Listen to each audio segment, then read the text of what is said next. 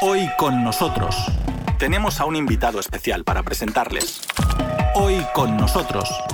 Y también contamos contigo. Rusia y América Latina necesitan actualizar el modelo de sus relaciones económicas, dado que el esquema actual, donde las partes tienden a intercambiar bienes que muy a veces no tienen mucho valor agregado, tiene poco potencial de crecimiento.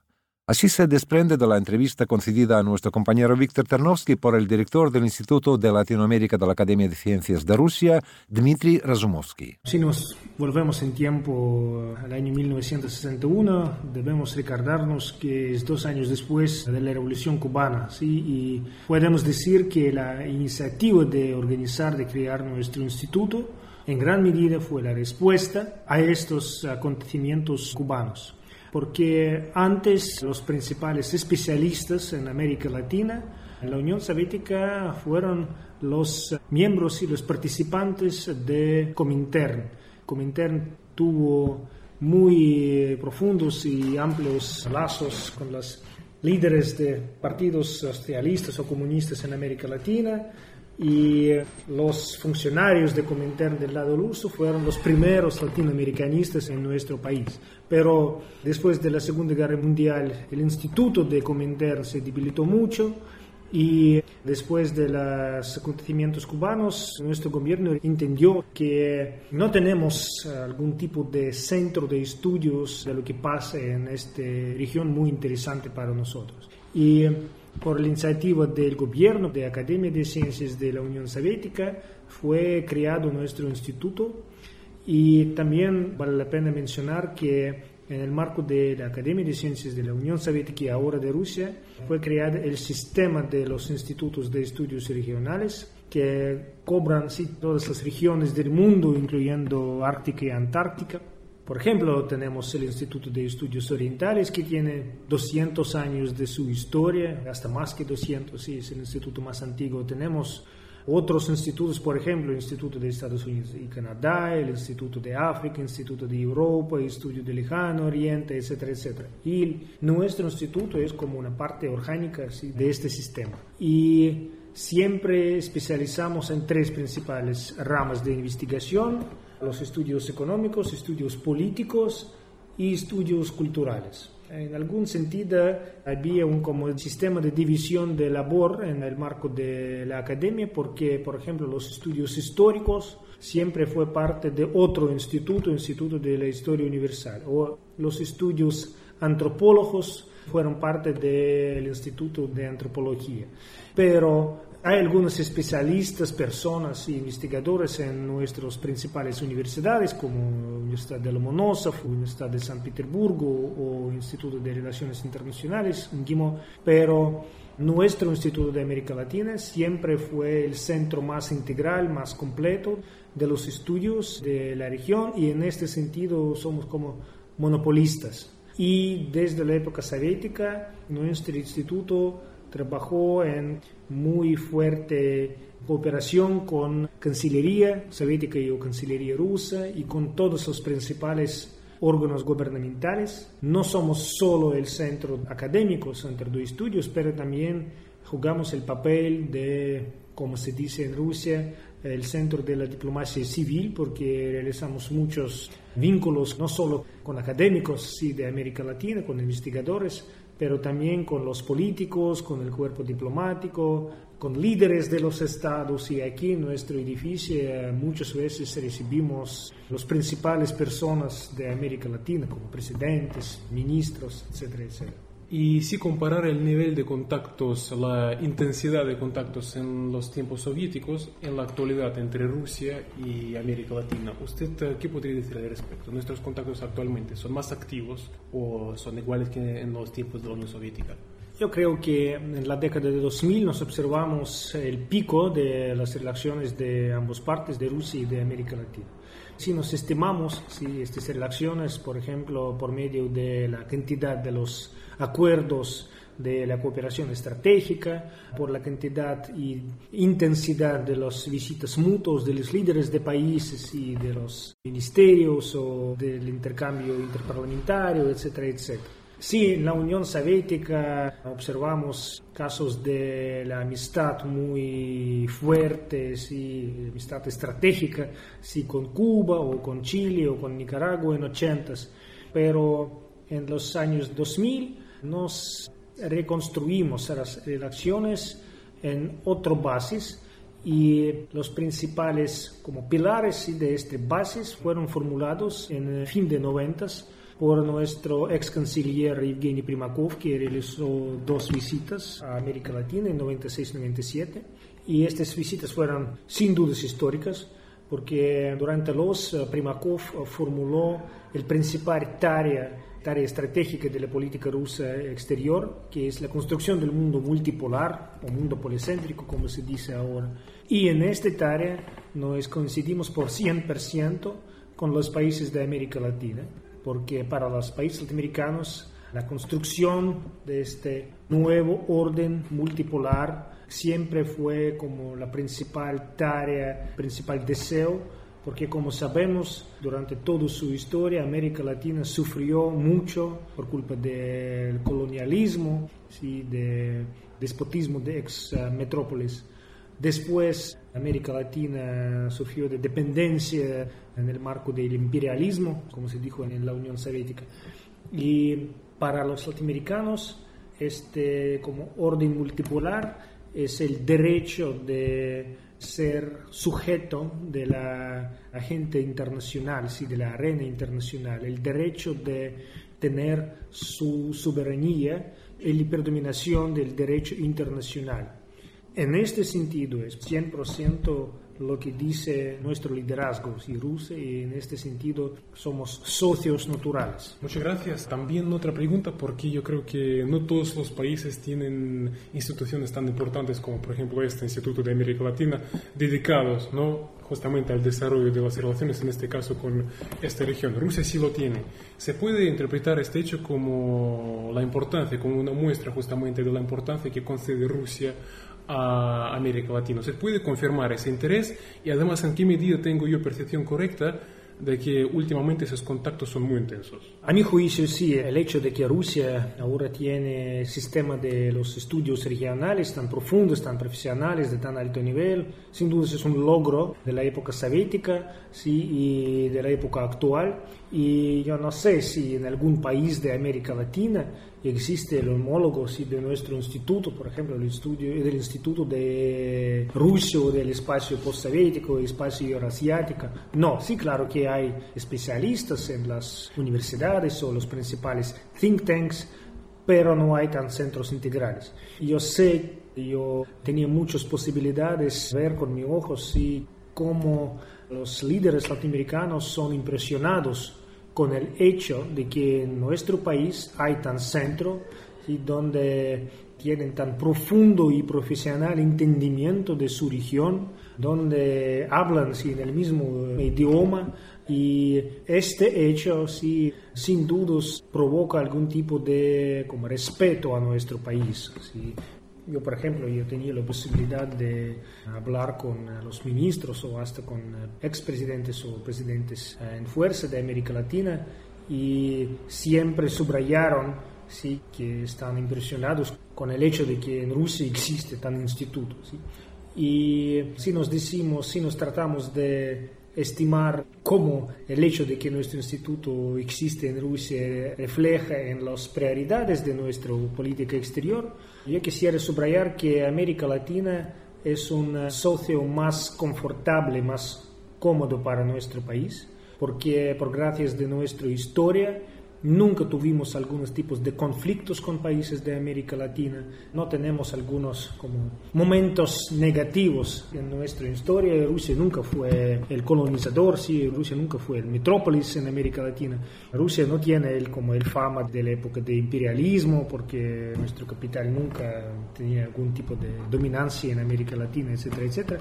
Y es importante entender que a pesar de que la opinión pública existe tan tipo de percepción de las relaciones, por ejemplo, en la época soviética, como las relaciones muy ideologizadas con América Latina, realmente no fue tanto. Es un mito, a mi juicio, porque hasta en la época soviética, con excepción de dos casos, de Cuba y Chile, y Nicaragua después de la revolución sandinista. La Unión Soviética siempre tenía las elecciones absolutamente pragmáticas con América Latina y tuvimos buenas elecciones hasta con los regímenes militares y ultraderechos en Argentina en 70s o en Brasil en 70s y 80s no fue un obstáculo para realizar el intercambio comercial eh, mutuo beneficioso. Si Rusia importó mucho grano de Argentina durante la junta militar, si exportamos, abastecemos Argentina con nuestros equipos energéticos para las construcciones de plantas hidroenergéticas en Argentina, etcétera, etcétera. Y lo mismo con Brasil. Y en ese sentido, la ideología nunca fue un obstáculo para las relaciones y a mi juicio es un buen hecho porque cuando las elecciones están establecidas en base pragmática, algún cambio de ideología, algún cambio del vector político de las élites no puede provocar algún tipo de como ruptura de las relaciones y de los lazos. Y podemos observar tan ejemplos en la historia reciente, porque, por ejemplo, en 2015, cuando el presidente Mauricio Macri ganó las elecciones, muchos expertos predicieron o expectaron que nuestras elecciones pudieran como romperse y caer después de estas eh, elecciones eh, estratégicas en la época de los Kirchners pero en realidad no observamos ningún tipo de caída. ¿sí? Prácticamente todo el volumen de la agenda económica y comercial fue conservado y hasta desarrolló y los líderes se encontraron varias veces. Las acciones fueron absolutamente positivas. Lo mismo observamos con Brasil. Sí, para Rusia realmente no hay diferencia si hay los líderes de izquierda o hay líderes ultraderecho como Bolsonaro. Nuestras elecciones son pragmáticas, mutuamente beneficiosos. Por eso ideología no es el factor ¿sí? principal para Rusia. Pero al mismo tiempo siempre existía algún tipo de inercia en la percepción de Rusia como país heredor de la Unión Soviética, como país de izquierda, porque durante las décadas 2000, durante la, la, gira de la izquierda, muchos nuevos líderes de países latinoamericanos, líderes de izquierda, trataron de establecer algún tipo de alianza político con Rusia porque percibieron Rusia como el país con ideales socialistas o ideales de izquierda, a pesar de que Rusia fue un país que desarrolló su camino de desarrollo capitalista y de mercado libre, etcétera, etcétera. Pero no fue el problema de Rusia, ¿sí? porque es como el problema de percepción por lado latinoamericano. Y yo puedo decir que en la década de 2000 nos principalmente respondimos a las iniciativas de los países de izquierda cooperar de manera más cerca, más intensa. Sí, Dmitry, le agradezco muchísimo y sería la última pregunta porque yo creo que sus palabras reflejan y dejan muy claro que las relaciones sí que se están desarrollando, que hay muchos contratos, hay muchos contactos, ¿no? No obstante, se suele escuchar a veces, ¿no? Yo, por ejemplo, como periodista, ¿no? Que tanto desde nuestras autoridades, nuestros responsables de Latinoamérica y viceversa, dicen que tenemos enorme potencial, pero las cifras no lo reflejan, es decir, que hay que avanzar en este camino. ¿Se está avanzando en ese camino? ¿Se está haciendo algo en ese sentido? Primero quisiera decir que la intensidad de los vínculos económicos y comerciales siempre es la función del estado del desarrollo económico en cada parte, sí, en cada país.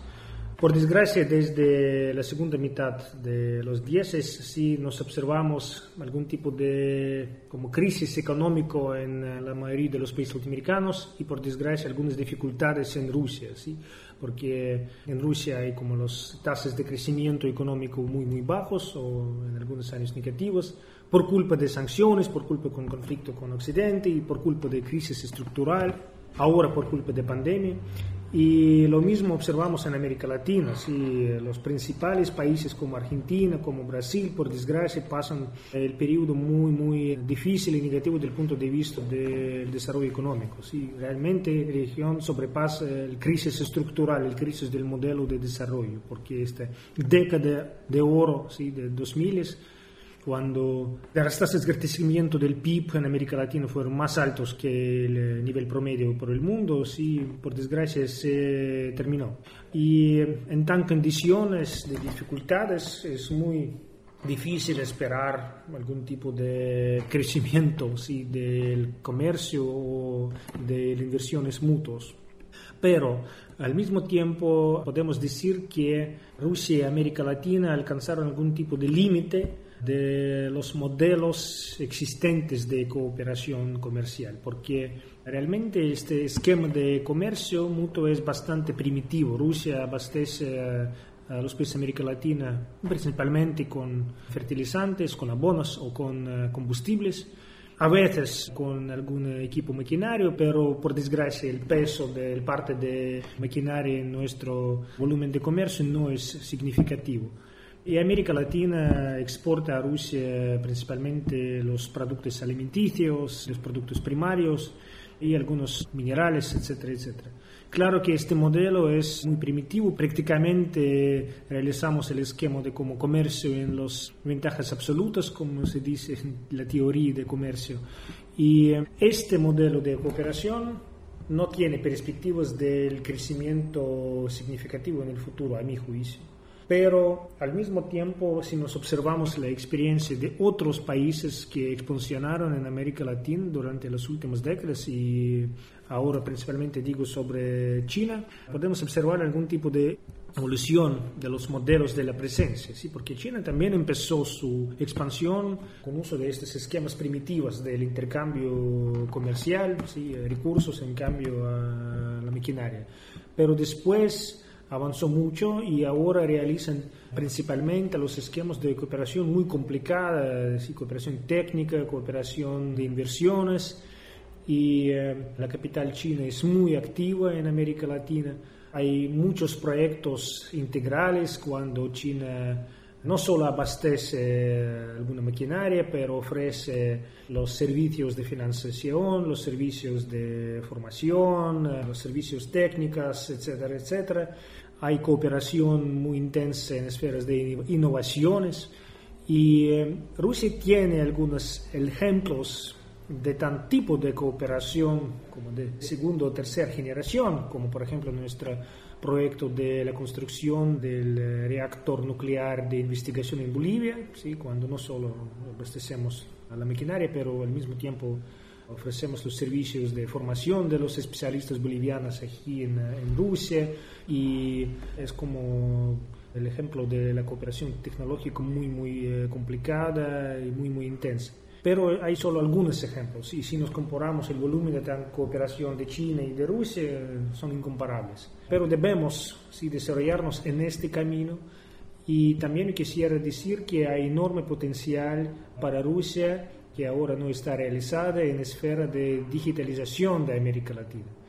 Ahora muchos países, principalmente Brasil, eh, países andinos o México y Argentina, están desarrollando sus agendas nacionales de digitalización de todas las esferas de su vida cotidiana. Por ejemplo, la digitalización de los servicios públicos, digitalización de educación, de medicina, de transportación, de seguridad, de servicios militares, de, claro que de comercio, de sector financiero, etcétera, etcétera. Y América Latina es mucho atrás sí, que Rusia en este camino, porque como sabemos Rusia es uno de los países más avanzados en el desarrollo e integración de estas decisiones digitales en nuestra vida cotidiana. Somos unos, unos de los líderes en el mundo y tenemos mucho que ofrecer a América Latina y nuestros productos, nuestros servicios son sin dudas absolutamente competitivos en el mercado internacional. Tenemos muchas ventajas, no solo en precios, pero también es importante que Rusia nunca trata de combinar la exportación de los productos eh, digitales con algún tipo de mm, intentos de influir a la política nacional ¿sí? en esta esfera, la regulación nacional, como se hace, por ejemplo, en los Estados Unidos. Y eh, yo sé que algunas empresas rusas, eh, empresas IT, ahora empiezan, dice, a investigar eh, el mercado latinoamericano, pero muchos no saben las posibilidades reales y eh, hay un flujo de los especialistas de Haití, de Rusia, América Latina, pero debemos desarrollar no solo el flujo de especialistas, pero el flujo de los nuestros como productos, ¿sí? de nuestros servicios a este mercado y a mi juicio si nos desarrollamos este rama de cooperación con enorme potencial, podemos no sé, duplicar nuestro volumen de cooperación económica. Hoy con nosotros, en Radio Sputnik desde Moscú.